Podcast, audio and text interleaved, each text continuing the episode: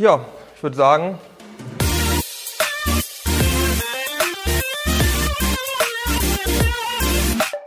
Bei mir zu Gast ist heute, beziehungsweise ich bin bei Roberto Albanese zu Gast. Hallo Roberto, schön, dass du da bist. Möchtest du dich vielleicht einmal selber vorstellen, wer du bist, was du machst? Ja, was oder wer bin ich? Ich bin Roberto Albanese, ich bin Tanzsporttrainer. Ich habe äh, die höchste Trainerlizenz in Deutschland. Ich bin Verbandstrainer im, im Deutschen Tanzsportverband, Bundesjugendtrainer in der Lateinsektion. War von äh, ja, zwei Tanzschulen und äh, ja, regelmäßig auch Veranstalter auf diversen Veranstaltungen und äh, auch der erfolgreichste Trainer im Formationsbereich. Wenn Paare von deinem Verein äh, Grün-Gold Club Bremen auf der Fläche stehen, dann weiß man immer, dass da eine gewisse Qualität zu erwarten ist. Ich möchte jetzt nicht so die klassische Frage stellen, wie bist du zum Tanzen gekommen, dass du hast Kampfsport gemacht, wurdest dann in einer äh, Disco irgendwann angesprochen und hast dann dich quasi bereden lassen und warst dann relativ schnell auch im Leistungssportgeschehen drin. Ist das richtig zusammengefasst? Ja, also ich habe eigentlich mein Leben lang äh, Leistungssport betrieben. Äh, mit dem Tanzen kam natürlich nochmal, fand ich, äh, nochmal eine Steigerung hinzu, weil das Trainingspensum halt im Tanzsport schon immens hoch ist.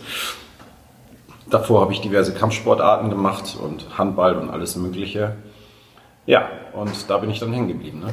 Du sagst ganz gerne in, in einem oder anderen Interview habe ich das schon gehört, dass viele oder dass es schon einige Parallelen gibt zwischen Kampfsport und Tanzen.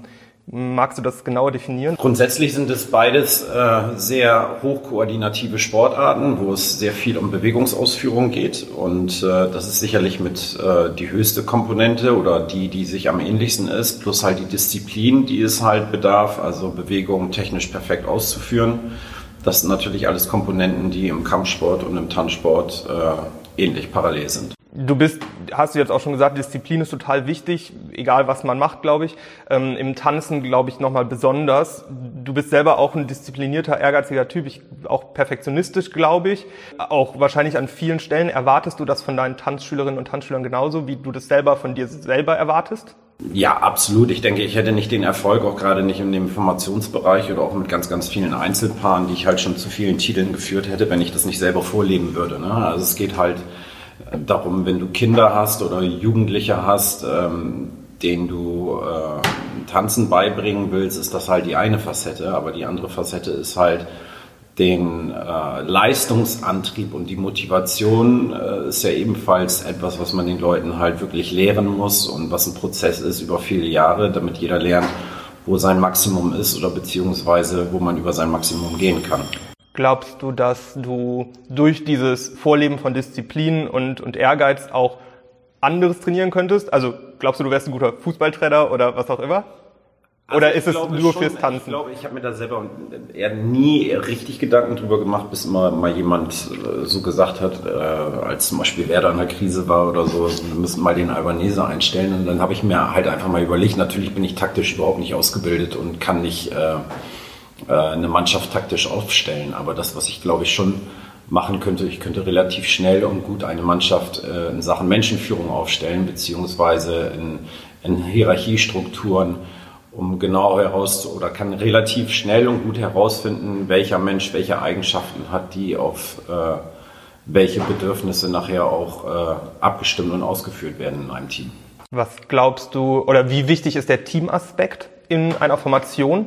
Teamaspekt in einer Mannschaftssportart ist immer ähm, ganz oberste Priorität und ist mit das Wichtigste und da geht es halt immer darum ähm, zu erkennen, wie man einen Mannschaftsgeist fördern kann. Manchmal muss man äh, fördern durch Fordern. Ne? Äh, manchmal muss man halt auch so fördern, dass man genau erkennt, wer, wer jetzt eigentlich hier in der Lage ist, ähm, das Teambild auch so ein bisschen an sich zu reißen und äh, vielleicht noch die letzten 5% Motivation herauszuholen, beziehungsweise wer auch in der Lage ist, ähm, zu erkennen, welcher Störenfried in einer Mannschaft ist, um auch diese Probleme zu bewältigen. Also in einem Team hast du halt den kompletten Alltag äh, eines, eines Menschen oder eines Bürojobs oder äh, whatever. Also du hast halt permanent mit 20 Geschlechtern gleichzeitig zu tun, also mit zehn Männlein und Weiblein, die du halt äh, irgendwie zufriedenstellen musst und ein Klima erzeugen,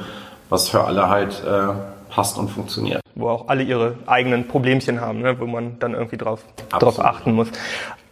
Hast du das Gefühl, dass du, also wie viele Teams habt ihr insgesamt bei euch? Das also wir haben noch fünf Teams. Okay. Aber auch hier ist es so, dass wir hatten ja mal zu Hochzeiten acht, was dann aber auch wirklich zu viel war. Also das konnten wir dann schon nicht mehr bewältigen. Jetzt ist es so, dass wir mit zwei Erstligamannschaften am Start sind. Ähm, und ich sag mal, diese Sportart ist natürlich eine Randsportart, wo es nicht so einfach ist, immer wieder äh, leistungsstarke, qualitative Teams auf die Fläche zu stellen.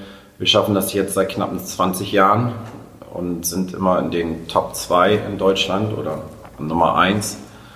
Und äh, das äh, ist, glaube ich, schon eine immense Leistung, die wir hier auf die Beine gestellt. Das glaube ich auch vor allen Dingen, weil das hört man oder das bekommt man auch immer wieder mit, dass eure Jugend- und, und Nachwuchsarbeit halt so, so grandios gut ist, ne, zum Schluss. Dieses, dieses Teamgefühl und dieses Verständnis auch von Formation als Teamsportart, hast du das Gefühl, dass das in deinen oberen Teams, also jetzt in deinen Bundesliga-Teams schon einfach fertig ist, dieses Gefühl und glaubst du, oder hast du das Gefühl, dass du das in deinen Anfängerteams eher stärken musst? Also du musst es in jedem Team formen, egal ob es ein Anfängerteam oder ein Weltmeisterteam ist. Du kannst manchmal 16 super Einzeltänzer haben, die überhaupt gar keinen Teamgedanken haben und die nur den Selbstdarstellungstrieb von mir aus haben. Und du kannst halt manchmal ein Team haben, wo die Qualität nicht so hoch ist, aber der Mannschaftsgeist so hoch ist, dass schon wieder die tänzerische Qualität oder das Mannschaftsgefüge zehnmal besser aussieht. Also da gibt es kein Patentrezept. Mhm. Jedes Jahr, wenn du neue Menschen vor dir hast, hast du neue Probleme und musst auch neue Lösungen finden. Hm. Ich tatsächlich diese Teamfrage kommt kommt nicht ganz von ungefähr. Ich habe, wenn ich oder ich habe viele Jahre in der Formation getanzt, bin jetzt Anfang dieses Jahres nochmal für ein paar Turniere, solange es halt ging, nochmal eingesprungen, aber ähm, hatte immer das Gefühl, dass die die Teams, wo ich wirklich ein Teamgefühl hatte, auch am erfolgreichsten waren. Also vielleicht auch, weil mir das selber am meisten Spaß gemacht hat, aber ähm, ich habe da auch immer wieder das Gefühl gehabt, dass die dass, dass das von vielen falsch aufgefasst wird. Also jetzt nicht nur in meiner Formation, auch wenn ich mal so rumgucke, dass halt viele Einzelkämpfer da sind, die, die halt eher sich selber darstellen wollen und in der Formation dann vielleicht sich eher so ein bisschen das Gefühl haben, auch zurückschrauben zu müssen. Ich denke, dass es da kein Patentrezept gibt. Also ähm, es gibt halt ein, das wichtigste Glied in dieser ganzen Kette ist und bleibt der Trainer halt, gerade bei Formationen, weil da ist es schon so, dass du relativ schnell immer erkennen musst, was warum und wie gerade intern in einer Mannschaft passiert und da musst du halt auch darauf einwirken können. Es tut einer erfolgreichen Mannschaft auch gut, drei, vier Egoisten in einer Mannschaft zu haben, die wirklich einen hohen Selbstdarstellungstrieb haben und so aus dieser Mannschaft herausragen wollen, dass die anderen dadurch mitziehen müssen. Ne? Also es gibt verschiedene Aspekte. Es kann positiv sein, es kann aber auch negativ sein. Es kommt dann halt auch immer auf diesen Charakter der Menschen an, die dieses Level dann halt auch dementsprechend nach oben treiben. Und mhm. wichtig ist halt auch immer wieder, dass man den Leuten gewisse Dinge erklärt und nicht einfach immer so einen Raum stehen lässt, wo sie sich dann ihre eigenen Wahrheiten machen können. Das machen Formationstänzer ja sehr gerne. Das, das stimmt.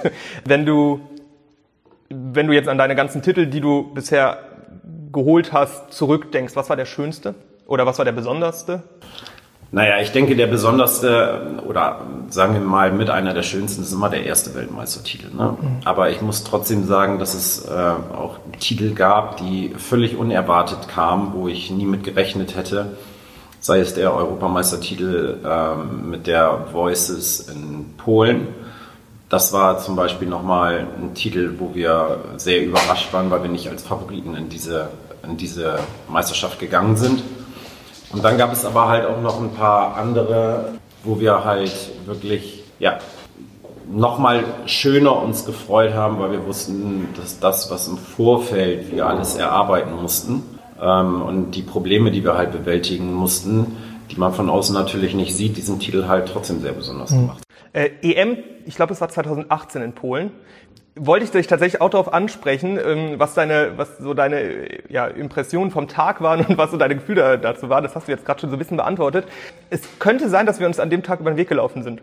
Ich war mit in Polen, weil ein ähm, guter Freund von mir hat in Felbert damals getanzt und ich bin mit einem mit meinem besten Kumpel und dem Felberter Team nach Polen gefahren.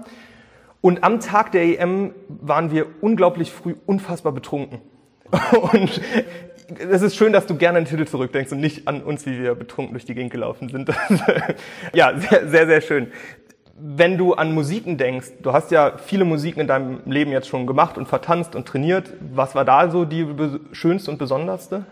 Also erstmal muss ich sagen, dass ich eine Musik fast nie auf mich abstimme, sondern ich versuche die Musik immer auf ein Team abzustimmen. Also mhm. natürlich habe ich eine Idee oder ich habe Musik, die mir gefällt.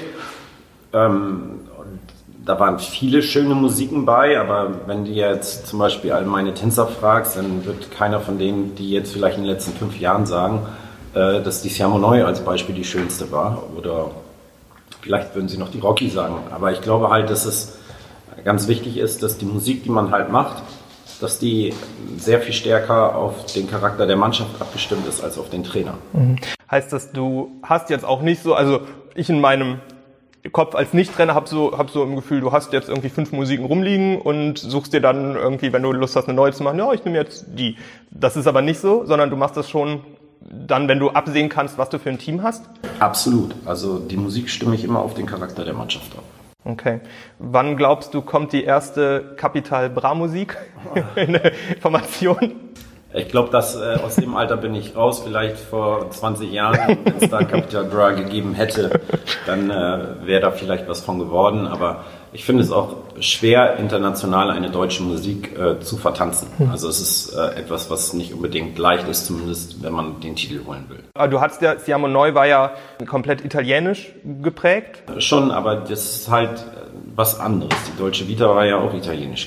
Und da liegen halt Wurzeln von mir mit drinne und die Musik, die ich rausgesucht habe, waren aber auch alles Titel, die in Europa irgendwo bekannt waren oder Künstler, die bekannt waren, Titel, die man gehört hat und die auch gleichzeitig wieder so äh, einfühlsam war, dass man, selbst wenn man es nicht kannte, das Gefühl hatte, dass man sie kennt. Das, ich glaube auch, dass Italienisch da einfach eine schönere Sprache für ist, ne? um so ein bisschen mitzugehen als Deutsch, was ja dann doch sehr hart ist im, im Abgang. Ja, wobei wir inzwischen schon schöne deutsche Musik haben. Das stimmt, das stimmt. Aber ich glaube trotzdem in, in, der, in der Musik dann, also ja, könnte, könnte es schwierig sein. Aber ich meine, ja. die Versuche gab es ja auch schon in Deutschland. Ja. Wenn du jetzt nicht an deine eigenen Choreos denkst, sondern an die von allen anderen, was ist da so? Ist dir, oder hast du da eine Lieblingsmusik oder eine Lieblingschoreo oder auch eine Choreo, die dir so gar nicht gefällt? Ja, habe ich definitiv, aber die, mir vielleicht nicht gefällt. Aber ich kann auch ehrlich gesagt, ich habe meine ganze Karriere lang eigentlich nie auf die anderen geguckt. Mhm. Also wenn mich Musiken beeinflusst haben, die ich selber gut und gerne gehört habe, dann kann ich mich eigentlich nur an die Zeit zurückerinnern, wo ich noch nicht oben war. Und das sind sicherlich Musiken von der TSG Bremerhaven mhm. und äh, auch aus Düsseldorf die ja dann auch, die ihr ja quasi so ein bisschen abgelöst habt, die, die Bremerhaven ne, an, der, an der Spitze. Was glaubst du, warum der Norden so erfolgreich ist im Tanzsport? Gibt es da irgendwie ein Geheimnis für oder hat sich das einfach so entwickelt? Ich glaube nach wie vor, das steht und fällt alles mit den Menschen, die sich halt arrangieren. Also es mhm. ist nicht eine Standortfrage, sondern das ist halt einfach ähm, eine Trainerfrage. Und äh, wenn du einen überdimensionierten Einsatz bringst, und den habe ich jahrzehntelang gebracht, sicherlich mehr als all meine Kollegen, Vielleicht haben sie auch so viel gebracht, aber dann auf vielleicht nicht so effektive Art und Weise. Ich kann immer nur sagen, ich habe bei Null angefangen mit dem, was ich gemacht habe. Ich habe nicht irgendein bestehendes System übernommen, sondern äh, das System, was hier ist, ist eigentlich komplett äh, gewachsen mit mir und durch mich. Was, also das heißt, du hast in einem Verein getanzt und warst da dann unzufrieden und wolltest deinen eigenen Verein aufbauen oder wie hat sich nein, das nein, entwickelt? Das kam damals durch Zufall, dass mich ein Tanzlehrer angesprochen hat, der eine Landesliga-Formation trainiert hatte und aber selber durch seine Tanzlehreraktivität keine Zeit mehr hatte und wollte, dass er ein erfolgreiches äh, Team in seiner Tanzschule, Tanzclub, damals der Schwarz-Silber, halt äh, haben wollte und hat mich gefragt und ich bin ganz unbedarft rangegangen, habe gesagt, habe keine Ahnung. Dann hat er mir gesagt, mach eine Musik. Ich habe auch gesagt, ich habe keine Ahnung, habe mir natürlich unter die Arme gegriffen und äh, mitgeholfen.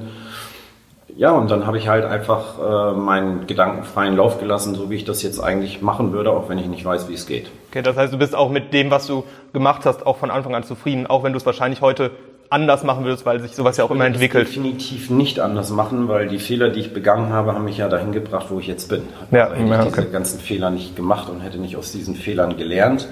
Es waren ganz viele Rückschläge, die da am Anfang waren. Also es waren äh, von Anfang an erfolgreiche Zeiten, aber immer wenn es dann halt wirklich um einen wichtigen Schritt ging, wie der, die Relegation in die zweite Liga, habe ich da drei, vier Jahre angestanden, bis ich den äh, mhm. Punkt nachher geschafft habe, als äh, Mannschaft in die zweite Liga aufzusteigen. Was gibt es heute noch für Rückschläge für dich? Ach, ähm, ich bin eigentlich, äh, nach wie vor bin ich ein Stehaufmännchen. Natürlich ist es, äh, das, was mit den Jahren schwieriger wird, sich immer wieder neu zu motivieren und ähm, den gleichen Ehrgeiz reinzubringen, auch sich in einigen Punkten immer wieder selber zu verändern, dass man, dass man diesen eigenen Antrieb behält. Das ist sicherlich mit das Schwierigste. Was aber absolut sein muss und wichtig ist, weil ansonsten würde ich nicht äh, jedes Jahr wieder eine Mannschaft, denke ich mal, äh, oder auch Einzelpaare ähm, auf ein Level bringen können, äh, dass sie national oder international auch dementsprechend erfolgreich sind. Glaubst du, dass du dein Team motivieren musst oder dass dein Team auch dafür Sorge zu tragen hat, dass du dich quasi oder dass sie dich motivieren? Das ist einer meiner Grundansagen, dass es nicht nur darum geht, dass ich hier der Hauptmotivator bin, sondern es geht auch darum, dass sie mich motivieren müssen und dass es eine, ein gegenseitiges äh, Geben und Nehmen ist. Mhm. Äh, weil wenn es nur einseitig von meiner Seite kommt, ist es sehr, sehr ermüdend und äh, uninspirierend und mir geht es nicht darum, dass eine Mannschaft perfekt sein muss, aber sie muss halt äh, so sein, dass sie, dass sie sich so motivieren, dass sie ähm, Dinge erreichen wollen und verändern wollen innerhalb des Trainings und innerhalb unserer Struktur und der ganzen Zeit, die wir zusammen haben, dass ich auch das Optimale rausholen kann. Also es ist schon so ein Wechselspiel, oder? Also wenn du jetzt reingehst ins Training und sagst, du hast keinen Bock, ist auch blöd, oder? Aber das kommt ja auch vor, dass ich mal ein Training genauso ja, klar. keinen Bock habe. Dass ja. ich sage, oh, ey, heute habe ich schon acht, neun Stunden hinter mir und ich habe ehrlich gesagt überhaupt gar keinen Bock.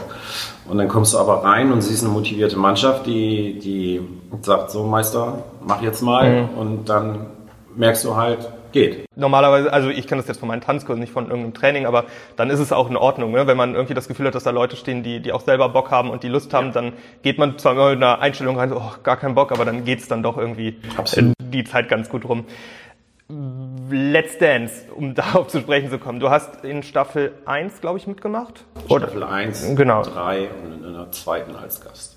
Das auch noch. Und du warst jetzt auch in der letzten Staffel als äh, Gastcoach quasi ja, mit dabei. Ich auch schon. Also, also, okay, okay. Das macht Joachim. Ich bin mit Joachim gut befreundet. Mhm. Fragt mich jedes Jahr und äh, uns hegt schon eine lange Freundschaft. Wir fahren auch mal hin und wieder zusammen in Urlaub oder treffen uns im Urlaub. Ähm, er ist auch regelmäßig Gast auf meinen Veranstaltungen. Und äh, da helfe ich ihm natürlich gern. Was sind deine Gedanken, wenn, wenn ich jetzt einfach Let's Dance sage? Grundsätzlich bleibe ich dabei. Ich habe ja damals mitgemacht und das war eine sehr, sehr hohe Aufmerksamkeit, die mir entgegengebracht wurde oder die ich dadurch auch in der Öffentlichkeit bekommen habe. Ähm, ich habe für mich halt nur zu dem Zeitpunkt damals gemerkt, dass ich noch ähm, so hungrig bin mit, mit dem, was ich mache und dass die Zeit, die, das sieht man natürlich jetzt auch, wie wenn man als Beispiel positiv auch einen Massimo oder einen Christian Pollansch oder eine Mozzi nimmt, die, die dann natürlich für, für unseren Sport in der Form sicherlich nicht mehr die Zeit aufbringen können, wie ich sie nachher aufgebracht habe. Und äh, das ist dann nachher eine Entscheidungssache, inwiefern äh, man seine Prioritäten setzt. Heute sei ja auch gut, wenn ich die Einladung hätte, in diese Jury zu gehen oder so, dann würde ich das bestimmt machen. Also es ist schon eine interessante Sache und ich finde das auch immer wieder toll, ähm, dass die Leute ihren Erfolg da drin haben und ich schätze das auch. Und einmal im Jahr immer wieder hinzukommen und zu sehen, äh, wie es da war und dann siehst du halt immer noch so ein paar Gesichter, die du halt schon 2007 oder 2008 gesehen hast. Ich weiß gar nicht mehr, wann das genau war, wann, als ich dabei war. Acht, ne? Acht, neun. Ich glaube ja dann ist das schon ganz schön. Doch. Glaubst du, dass der, das Let's Dance dem Tanzsport was bringt oder dass das positiv für den Tanzsport ist? Absolut. Ich meine, wenn sechs, sieben Millionen Menschen das gucken, mhm. äh, gehen nicht gleich sechs Millionen in die Tanzschule oder gehen in einen Tanzkurs. Aber es ist auf jeden Fall so, dass äh, viele Menschen äh, drüber sprechen und wenn sie dann auch noch mit, mit Menschen in Kontakt sind, die aus dem Leistungssport kommen, gibt es dann halt Gespräche und sie sagen, oh, hast du es gesehen, aber das war doch unfair und die waren doch viel besser und so. Das heißt, dort kommen sie ja viel näher erstmal in Berührung visuell auch mit, äh, mit unserem Wettkampf, der dort natürlich ein anderer ist, aber ähm, das ist schon eine tolle Sache. Ich hätte mir halt vielleicht gewünscht in den ganzen zehn Jahren, dass es eine bessere Verknüpfung gibt zwischen äh, dem deutschen Tanzsport oder dem Profiverband oder den Tanzschulen, also allen Institutionen, die entweder im Breitensport oder im Leistungssport mit dem Tanzen zu tun haben, dass man eine bessere Symbiose mit dieser Sendung hinbekommen hätte. Ich glaube, das wäre für alle Tanzschulen und Tanzclubs dann noch ein höherer Multiplikator gewesen. Du hattest, boah, das ist auch schon ich würde tippen 2014 oder 15 gewesen. Ähm, da gab es einen Profitänzer, der nicht ganz so das Level hatte wie, wie die anderen Profitänzer. Und ich glaube, das kommt ja auch immer wieder vor, dass wenn Leute jetzt eher Latein tanzen und dann auf einmal mit ihrem prominenten Standardtanz tanzen sollen und das halt einfach nicht so ordentlich machen oder andersrum. Ja. Wie sehr ärgert dich das, wenn dann da Leute quasi den Tanzsport repräsentieren, den ähm, die das vielleicht gar nicht können. Achso, und worauf ich eigentlich hinaus wollte, 2014 oder 15 hast du äh, auf Facebook damals äh, gepostet, ähm, dass es schon äh, erschreckend oder verblüffend oder so wäre, wenn der Promi besser tanzt als der Profi. Und äh, das war irgendwie in Folge 2 oder so, also naja, relativ Da früh. muss sich ja klar sein, wenn er sich in solch eine Sendung begibt, äh, ist ja quasi ist wie im alten Rom. Ne? Mhm. Bei den ja. Spielen, äh, entweder gibt es Brot oder es gibt die Spiele und da ist es dann halt auch so, du präsentierst dich halt auf dem öffentlichen Tablett und dann musst du halt als Profi halt auch dementsprechend das repräsentieren in einer positiven Art und Weise, wofür unser Sport eigentlich steht. Und natürlich, wenn, wenn nachher die Leute dann halt äh, über dich reden, dass du ja schlechter aussiehst als dein eigener Promi, äh, dann stimmt irgendwo was nicht. Die Kluft sollte natürlich auch nicht zu hoch sein, äh, so dass es immer noch ein Paket gut ist, aber am Ende ist es eine Fernsehsendung und äh, wie sagt man so schön, was interessiert mich der Schnee von gestern? Ja, gut, stimmt auch wieder. Weißt du, weißt du, welcher Profitänzer das war? Äh, ehrlich gesagt nicht mehr. Den, der tanzt jetzt inzwischen in Österreich. Wenn du jetzt das Angebot bekommen würdest, in der Jury zu setzen bei Let's Dance, was würdest oder worauf würdest du achten? Wäre dir wichtiger, dass die Technik ordentlich vertanzt wird, also dass richtige Fußtechnik benutzt wird, oder ist dir das Gesamtpaket wichtig? Sind die Emotionen ist wichtig? Schon das Gesamtpaket wichtig und und dass es halt unterhaltend ist. Es muss natürlich ist ein Unterhaltungsformat, also muss es auch unterhaltend sein und trotzdem sollte es nachher so sein, dass man äh, so einen gewissen technischen Prozess so im Endeffekt wie das die Jury, also nehmen wir jetzt mal den Jorge González außen vor, ähm, halt schon macht, dass die halt auch immer versuchen, ähm, eine Kritik mit anzubringen, wo man halt sieht, okay, auf der einen Seite ähm, die Choreografie spiegelt in einer gewissen Form äh, den Tanz wieder mit den zugehörigen Show-Elementen halt. Und gleichzeitig sieht man halt auch einen technischen Prozess bei den Paaren, äh, dass sie sich verbessern. Und der dritte Punkt dann halt, wie bringen sie emotional das Gesamtpaket auf die Fläche. Jetzt ist Let's Dance relativ offensichtlich eine Unterhaltungsshow und auch zur Unterhaltung gemacht, hast du jetzt gerade auch schon gesagt. Wie wichtig oder für mich ist ein Formationsturnier oder auch ein Einzeltanzturnier auch eine Unterhaltungsplattform. Also es ist für mich jetzt nichts anderes, als würde ich zu einem Poetry Slam gehen oder zu einem Theaterstück oder so. Ich möchte hingehen und möchte mich unterhalten lassen. Glaubst du, dass das tatsächlich auch wichtig ist, da eine Unterhaltung zu bieten? Absolut. Also du meinst das jetzt auf unsere Turniere? Genau, auf, auf genau, auf, wie gesagt, egal ob Formation ja, oder Einzel. Das ist halt ja etwas, was wir ein bisschen verlernt haben in Deutschland, mhm. ähm, dass wir unsere Veranstaltungen halt auch wirklich als eine gewisse Unterhaltung halt sehen. Also wir machen eine reine Sportveranstaltung, die inzwischen fast niemand mehr interessiert und das ist halt äh, erschreckend. Ne? Also da müssen sich in Zukunft, muss sich da, denke ich, einiges in Deutschland tun. Es muss einen besseren Austausch zwischen Veranstaltern und Verbänden geben, was wirklich wichtig ist, damit wir Publikum in die Hallen reinbekommen. Ich meine, wir können hier in Bremen wirklich stolz sein, dass so eine Meisterschaft, die wir hier ausrichten, Selbstgänger ist, weil wir halt auch eine Veranstaltung bieten, die einen hohen Unterhaltungswert hat, auch mit gutem Rahmenprogramm, mit allem im Endeffekt, was dazugehört, so dass wir einen sportlich spannenden Wettkampf äh, in einem tollen Ambiente darstellen können. Und äh, das findet meiner Meinung nach in Deutschland äh, zu wenig statt. Wir haben immer noch Veranstalter, die das ganz toll machen, aber man muss auf der Gegenseite auch sagen, wir haben ganz viele Veranstalter, die sich meiner Meinung nach überhaupt gar keine Gedanken darüber machen, was eine Veranstaltung nachher auch anrichten kann. Ne? Also man kann immer sagen, gut, wir haben nicht das Budget, aber man kann immer, man muss sich halt auch klar sein, dass wenn man eine Veranstaltung macht und auch wenn man sie ehrenamtlich macht, dann gibt das nachher natürlich auch das Bild des jeweiligen Vereins wieder oder der Figuren, die halt diese Veranstaltung machen. Und da habe ich halt für mich auch einen sehr, sehr hohen professionellen Anspruch, selbst wenn ich keinen einzigen Euro an so einer Meisterschaft verdiene, wie von mir aus die, die ich jetzt äh, während der Corona-Zeit in Magdeburg gemacht habe, aber trotzdem gehe ich mit meinem Gesicht da raus und sage so, ich habe den Tänzern und dem Publikum und auch den Funktionären und alles das höchstmögliche Ambiente geboten, was man einer Veranstaltung geben kann. Ich finde das tatsächlich auch ganz wichtig, dass man ähm, nicht die Veranstaltung sieht und sagt, okay, es geht jetzt hier um Informationsturnier. Also ich, ich finde, es gibt nichts Schlimmeres als Informationsturnier in irgendeiner abgeranzten Sport äh, äh, Schulturnhalle und äh, dann liegt da vielleicht nicht mal Parkett und dann sollen da halt, ja natürlich kommen dann, wenn überhaupt, nur Freunde und Familie, aber da habe ich auch selber schon keinen Bock mehr zuzugucken. Ne? Und da finde ich tatsächlich, also ähm, ist Bremen halt immer, zum einen ist es natürlich einfach wow, wenn man das sieht, ne? das, ist, das kennt der Tanzsport sonst so in der Form wenig bis gar nicht. Weltweit nicht. Ja, ne, also das ist, ähm, das ist einfach riesig groß und wie gesagt, da stimmt halt das, das Rahmenprogramm. Das finde ich ähm, wirklich auch total wichtig. Hast du das Gefühl, beziehungsweise du stehst mit deiner Formation vor allen Dingen auch immer wieder für Innovation und für neue Ideen. Das hat damit angefangen, dass sich die Haare nicht mehr schwarz gemacht wurden, sondern ähm, ihr halt auf Naturhaarfarben gesagt habt, das machen inzwischen, glaube ich, alle Vereine in ganz Deutschland. Das ähm, war zum Beispiel in der ich glaube, es war die Final Countdown, wo zwei, also wo, wo zweier Päckchen quasi miteinander getanzt haben und immer wieder so neue Ideen und Gedanken, wo man sich auch immer wieder denkt, so, ach, das ist ja nett und das ist schön. Glaubst du, das ist wichtig, dass, dass Bremen auch da so wiedererkannt wird als innovativer Verein? Ja, absolut. Ich denke mal, wenn du halt Weltmeister werden willst oder auch den Anspruch für dich hast, musst du natürlich auch nicht nur dem Publikum, sondern auch einer Mannschaft immer wieder eine Inspiration geben, warum sie in diesem Jahr besonders oder besonderer ist als die Mannschaft davor. Und durch was kann man das in allererster Linie erstmal rausbringen?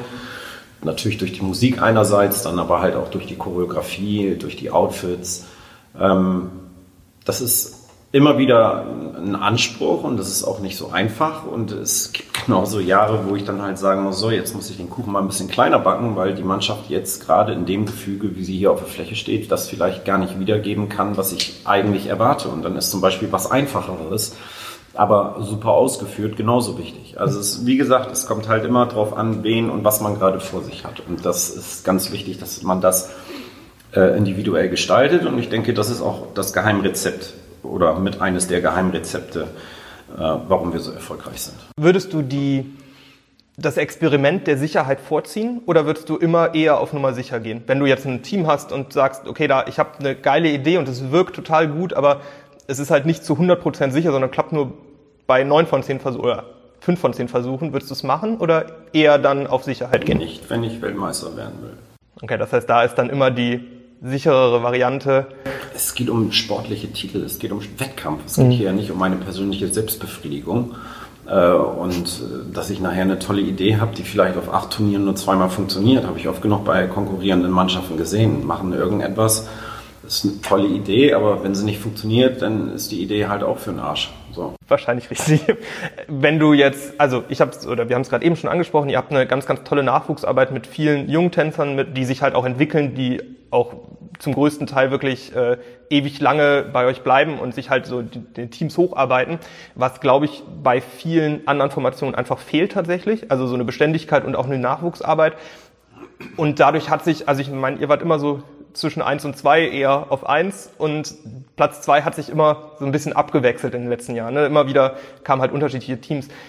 Hast du das Gefühl, dass da eine Beständigkeit fehlt in der Konkurrenz oder dass vielleicht auch ein Konkurrenzdruck fehlt? Ich meine, jetzt dieses Jahr war die Meisterschaft wieder ein bisschen spannender, aber davor war es ja zehn Jahre lang wirklich relativ klar, wer das Ding macht. Das müssen sich die Konkurrenten fragen, die uns schlagen wollen. Ne? Das muss nicht ich mich fragen, weil meine Motivation scheint ja hoch genug zu sein, jedes Jahr zu gewinnen. Insofern mhm. ist es nicht eine Frage, die ich mir stellen muss über die Konkurrenz. Das ist, eine das ist eine Frage, die sich die Konkurrenz über sich selber stellen muss. Das heißt, ihr habt quasi als Anspruch immer euch selber und ihr wollt jedes Jahr eine bessere Version von euch selber werden? Ja, es geht gar nicht darum, jedes Jahr eine bessere Version von uns selber zu werden, sondern einfach eine so gute Version zu werden, dass wir alle Möglichkeiten haben, damit zu gewinnen. Ja, ich habe nur, da, also ich habe das Gefühl, dass jetzt auf internationaler Ebene einfach die, die Konkurrenz was höher ist und dass da dann auch, also nur mein persönliches Empfinden, es muss nicht so sein, aber dass wenn ihr jetzt auf einem auf einer WM seid zum Beispiel, dass da auch eure eure eigene Leistung einfach nochmal ein Stück weit nach oben geschraubt wird ne, im Vergleich zu, zu nationalen Wettkämpfen. Ja, man darf aber halt immer nicht vergessen, dass man bei einer deutschen Meisterschaft ja immer so das erste Mal mit, der, mit einer neuen Nummer rausgeht oder nach mhm. einer langen Wettkampfpause das erste Mal wieder auftritt, auch wenn man eine Choreo im zweiten Jahr hat. Da ist eine Mannschaft natürlich nicht so selbstverständlich und so ausdrucksstark, wie sie vielleicht drei Wochen später ist nach einem bestätigten Ergebnis. Das ist natürlich auch nochmal ähm, ein Multiplikationsfaktor und ein Motivationsfaktor, der dann nach oben geht. Und das ist, denke ich mal, ganz normal. Also wichtig ist halt, dass man auf einer deutschen Meisterschaft äh, weil da sonst wird man relativ schnell abgestraft, dass man über, über drei Runden hinweg ähm, sich sehr, sehr gut anbietet. Und ich denke mal, da haben wir in den letzten 18 Jahren einen sehr guten Job gemacht. Ähm, die schwächste Leistung sicherlich, die wir auf einer deutschen Meisterschaft über ein Turnier hinweg abgeliefert haben, das war die mit der This Is Me. Ne? Also das mhm. war jetzt so die einzige, wo ich sage, okay, da haben wir im Training äh, wirklich komplett anders gewirkt und auch anders aufgetreten.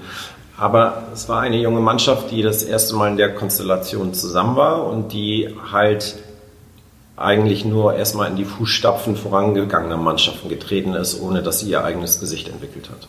Suchst du dann nach so, ich möchte es mal Niederlagen nennen, suchst du die Fehler bei dir oder was heißt Fehler, aber suchst du die, ja, möchtest du dann was an deiner Art verändern oder probierst du, dass das Team sich verändert oder? Beides, wieder beides. Ich muss an mir was verändern, wenn ich merke, dass ich nicht zu dem gekommen bin, äh, was ich eigentlich wollte Vielleicht war ich in dem Moment zu nett, vielleicht war ich auch zu streng zu lang, vielleicht äh, habe ich sie nicht äh, emotional an mir teilhaben lassen. Das sind natürlich alles Fragen, die man sich selber stellen muss und die man sich auch selber stellt. Aber genauso äh, muss ich diese Fragen an mein Team stellen, weil es ist halt immer ein, ein Produkt, was äh, auf gegenseitiger Basis halt irgendwo basiert und da müssen wir halt äh, alle an uns arbeiten wenn wir da jetzt mal in die äh, so kleine Analyse gehen von der äh, deutschen Meisterschaft, die du gerade angesprochen hast, die nicht so rund lief, hast du das Gefühl, es lag dann an der Aufregung oder war es einfach was, wo es nicht austrainiert war? war es die Mannschaft war top austrainiert. Also ich habe noch keine Mannschaft auf eine deutsche Meisterschaft geschickt, die nicht top austrainiert war. Mhm.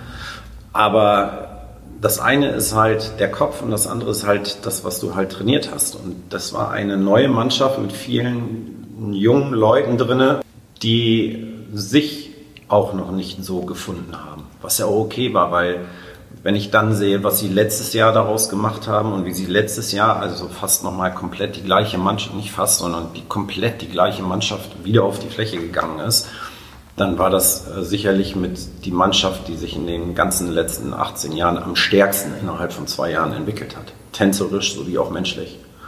Und das war, fand ich schon echt beeindruckend letztes Jahr das Ergebnis spricht immer für sich. Ne? Und wie gesagt, auch gerade über den langen Zeitraum, das ist einmalig nicht nur im Tanzsport, sondern ich glaube in, in ganz, ganz vielen oder über ganz, ganz viele Sportarten verteilt. Würdest du an eine Nachwuchsmannschaft, die jetzt irgendwo in der Landesliga rumdümpelt und äh, jetzt gerade ihre, wo, wo drei Viertel wirklich ihre ersten Schritte tanzen, würdest du da probieren, mit der gleichen Motivation ranzugehen? Oder würdest du sagen, ja Leute, bei euch geht es jetzt erstmal darum, dass ihr nicht stolpert? Naja, logisch. Du musst natürlich eine Mannschaft immer so aufnehmen, wo gerade ihr Leistungsstand ist. Und dann musst du halt so weise oder so vorausschauend gucken können, dass du weißt, okay, das ist der Ist-Zustand. Und wenn ich jetzt ein halbes Jahr Zeit habe, dann weiß ich halt, welchen Prozess äh, ich von dieser Mannschaft erwarten kann, beziehungsweise wo ich sie maximal erstmal hinführen kann, auf dem Level, wo sie halt sind. Ich denke, das ist ganz wichtig als Trainer, dass man das erkennt und dass man da halt auch eine gewisse Erfahrung hat und äh, auch eine gewisse äh, Menschenkenntnis hat, um das so nachher auf den Punkt zu bringen. Ich stelle mir das schwierig vor, du ähm, bist, haben wir auch gerade eben schon darüber gesprochen, super ambitioniert, super ehrgeizig, super perfektionistisch und dann zu sagen, okay, sich quasi so ein bisschen zurückzustellen und zu sagen, okay, meine Mannschaft ist gerade noch nicht so weit, wie ich das haben möchte, stelle ich mir total schwierig vor. Aber gut, das muss ich auch mit meinen Top-Mannschaften. Also das ist, äh, das ist mit der ersten Mannschaft nicht anders nachher wie okay, die Tänzer sind vielleicht schon andere und trotzdem ist es genau das Gleiche. Also das ist, es kommt wirklich jedes Jahr darauf an, wer was kann und äh, was ich den Leuten halt zumuten kann. Du hast lange ja auch selber aktiv getanzt und trainierst, wie gesagt, jetzt ja auch, auch aktive Tänzer. Was glaubst du, wo ist der Unterschied zwischen Trainer und Tänzer? Ich glaube erstmal, dass viele Tänzer heutzutage, also heutzutage, ich denke, das war bei mir auch nicht anders, aber der Grundfehler bei vielen Tänzern liegt in allererster Linie darin, dass sie viel zu viel als Trainer denken und nicht als Tänzer tanzen. Und äh, ich glaube, wenn das mal viel, viel mehr wieder sein würde, dass die Leute viel mehr trainieren würden, als dass sie immer nur versuchen, ihr Wissen zu erhöhen, dann würden wir auch schöneres oder sagen wir mal erfolgreicheres Tanzen durch alle Klassen in Deutschland haben. Das heißt, du würdest Arbeit vor möglichst viel Wissen stellen. Ja, weil du brauchst ja nicht immer viel Wissen, um vieles gut zu mhm. machen. Ne? So, und heutzutage ist es ja so, dass immer durch Privatstunden die Paare nehmen, gehen zu zigtausend Camps und holen sich im Endeffekt immer nur Wissen ab, ohne dass sie eigentlich äh, in der Lage sind, auch nur ein Zehntel der Informationen, die sie haben, am Ende umzusetzen. Und da stimmt das Prinzip dann halt einfach nicht. Ich habe tatsächlich auch ähm, vor bestimmt sechs, sieben Jahren hatten wir mal ein Training zusammen ähm, bei mir in der Tanzschule in Bergisch Gladbach. Und ich habe wirklich von da noch eine einzige Information behalten und das ist, dass DuckTales ein scheiß Song ist oder ein blöder Jive zu tanzen. Wie gehst du damit um oder probierst du da auch das Wissen dann dosiert zu verteilen in so Gruppenstunden oder sagst du erstmal alles raus und die Leute sollen sich quasi das rauspicken, was sie brauchen? Nee, also ich, da bin ich komplett, also ich bin einer, der ganz wenig Informationen rausgibt. Also mhm. ich bin sehr taktil, ich arbeite viel an den Körpern, ich arbeite mit reduzierten Informationen, ähm, ich arbeite sehr visuell, also ich versuche, dass meine Arbeit äh, oder meine Stunden, und denke deswegen kann ich Paare auch relativ schnell und gut verändern, dass ich ihnen gezielte Informationen gebe mit einer visuellen Darstellung und mit einem Abfühlen innerhalb eines Körpers, sodass sie halt auch merken, dass das, was man da gerade erzählt, auch zu dem passt, wie sie es gerade, wie es sich gerade bei ihnen anfühlt oder vielleicht bei mir anfühlt, ähm, sodass sie dann diese Informationen halt auch immer was Praktisches hat. War das von Anfang an so? Oder hast du dich, hat sich das entwickelt? Nee, komischerweise ja. Also das war eigentlich schon immer so. Es war bei mir, aber auch in meinem eigenen Tanzen so, dass ich sehr früh gemerkt habe, die können mir so viel erzählen, wie sie wollen und das kann zehnfacher Weltmeister sein und ich habe den tollsten Respekt und alles, aber wenn dann irgendwann äh, innerhalb von zehn Minuten 20 Informationen kommen und ich habe die erste noch nicht mal richtig abgefrühstückt, dann habe ich schon wieder bei der 15. vergessen, was er mir auf den ersten fünf mitgegeben hat. Und das ist dann halt einfach, das passt, das ist dann nicht produktiv genug. Ja. Und ich glaube, ein, ein guter Trainer muss halt wirklich wissen, wie er Informationen einsetzt, so dass das ähm, Visuelle zu der Information und auch äh, das Abfühlen äh, innerhalb des Körpers so zueinander passt, dass man die Veränderung nachher auch wirklich trainieren kann. Das finde ich bemerkenswert, dass das, äh, oder wenn du das dann von Anfang an so machen konntest, weil so ich, also ich kenne das von mir oder auch von ganz vielen jungen Tanzlehrern und Trainern, die dann erstmal alles an Informationen raushauen, was sie irgendwie wissen, weil sie auch zeigen wollen, dass sie, dass sie das alles können. Finde ich, ja, bemerkenswert, dass du das dann von Anfang an anders gemacht hast und ich glaube, das ist, also für mich wäre das auf jeden Fall auch der richtige Weg. Jetzt komme ich noch zu einer Frage, die ich dir jetzt einfach erstmal stelle und die ich dann vielleicht danach auch noch erkläre oder erklären muss. Bist du ein Star? Was heißt ein Star? Ich, ich denke, ich bin sehr erfolgreich oder gut in dem, was ich halt mache. Vielleicht, dass ich ein Star bin, kann ich nicht selber beurteilen. Mhm. Das können nur andere von außen für mich beurteilen. Ich fühle mich jetzt nicht als Star. Ich fühle mich stolz für das, was ich tue oder für das, was ich erreicht habe. Das hat auch äh, mein Selbstwertgefühl sicherlich gesteigert. Ähm, und das gibt mir sicherlich auch eine gewisse Arroganz über gewissen Dingen äh, einfach zu stehen, die vielleicht sonst manchmal an mich herangetragen werden, aber ob es nur unbedingt ein Star ist, nö.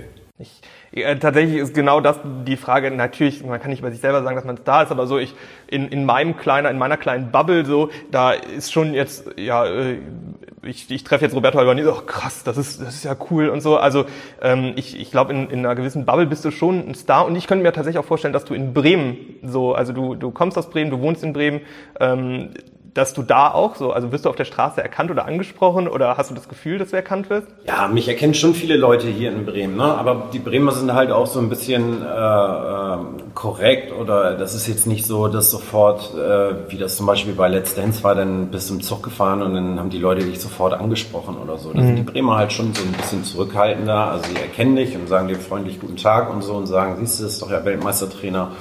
Und das ist aber halt eigentlich auch immer so ganz nett und charmant, aber ähm, ich hätte jetzt auch ehrlich gesagt keinen Bock, die ganze Zeit äh, so Fotos zu machen, zu stehen und äh, ja, zigtausend Autogramme zu geben. Das äh, ja, das bin ich komischerweise nicht, obwohl man das vielleicht denkt. Das da hätte ich tatsächlich jetzt auch so. Also ich meine, so als Tänzer ist man ja immer so ein bisschen Selbstdarsteller und dann aber ähm, tatsächlich abseits von der Tanzfläche ist das, glaube ich, bei vielen so, dass sie dann eher, ich sag mal, den, den Schritt zurückgehen ganz müßige Frage und du kannst sie wahrscheinlich auch nicht mehr hören. Ich möchte sie trotzdem stellen, der Vollständigkeit halber.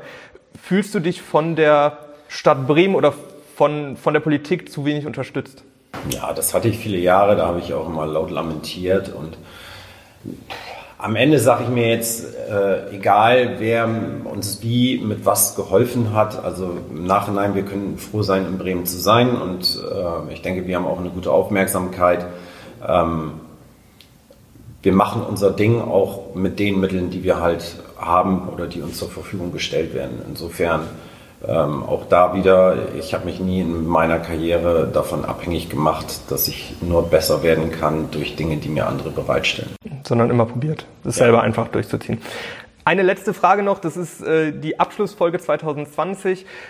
Was hast du für Vorsätze fürs neue Jahr, für 2021 oder was wünschst du dir, was stellst du dir vor? Naja, man kann ja selber jetzt schlechte Vorsätze haben, ne? aber ähm, wenn man ja im Moment in einer totalen Abhängigkeit der Regierung steht oder dessen, mhm. wie sich äh, Covid-19 oder 2021, egal welche Version wir gerade haben, ja, beruhigt oder normalisiert, dass wir wieder einen äh, Alltag haben können, dass wir unserem Job nachgehen können. Ne? Also der Wunsch ist natürlich, dass wir jetzt alle wieder mehr oder weniger zu unserem normalen Leben zurückkommen und unseren äh, täglichen Dingen nachgehen können, dass wir einfach zufriedener und ausgeglichener halt wieder sein können. Mhm. So sowieso, das ist ja das, was man sich jedes Jahr wünscht, aber im Großen und Ganzen geht es jetzt halt wirklich erstmal darum, wieder so einen ganz normalen Alltag zu haben.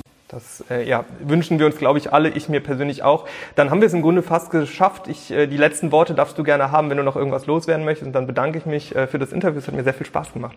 Ja, ich bedanke mich auch erstmal, weil das war sehr kurzweilig und hat mir auch sehr viel Spaß gemacht. Also ich wünsche ja natürlich allen frohes Fest, einen guten Rutsch ins neue Jahr, dass natürlich alle gesund bleiben und dass trotz der ganzen Misere, die wir haben, äh, die Menschen, die im Moment in unserem Sport sind, ihre Motivation halten und durch diese schwierige Zeit halt auch durchkommen, auch ohne Wettkämpfe und dass sie das vielleicht gestärkt auf die Fläche zurückbringt.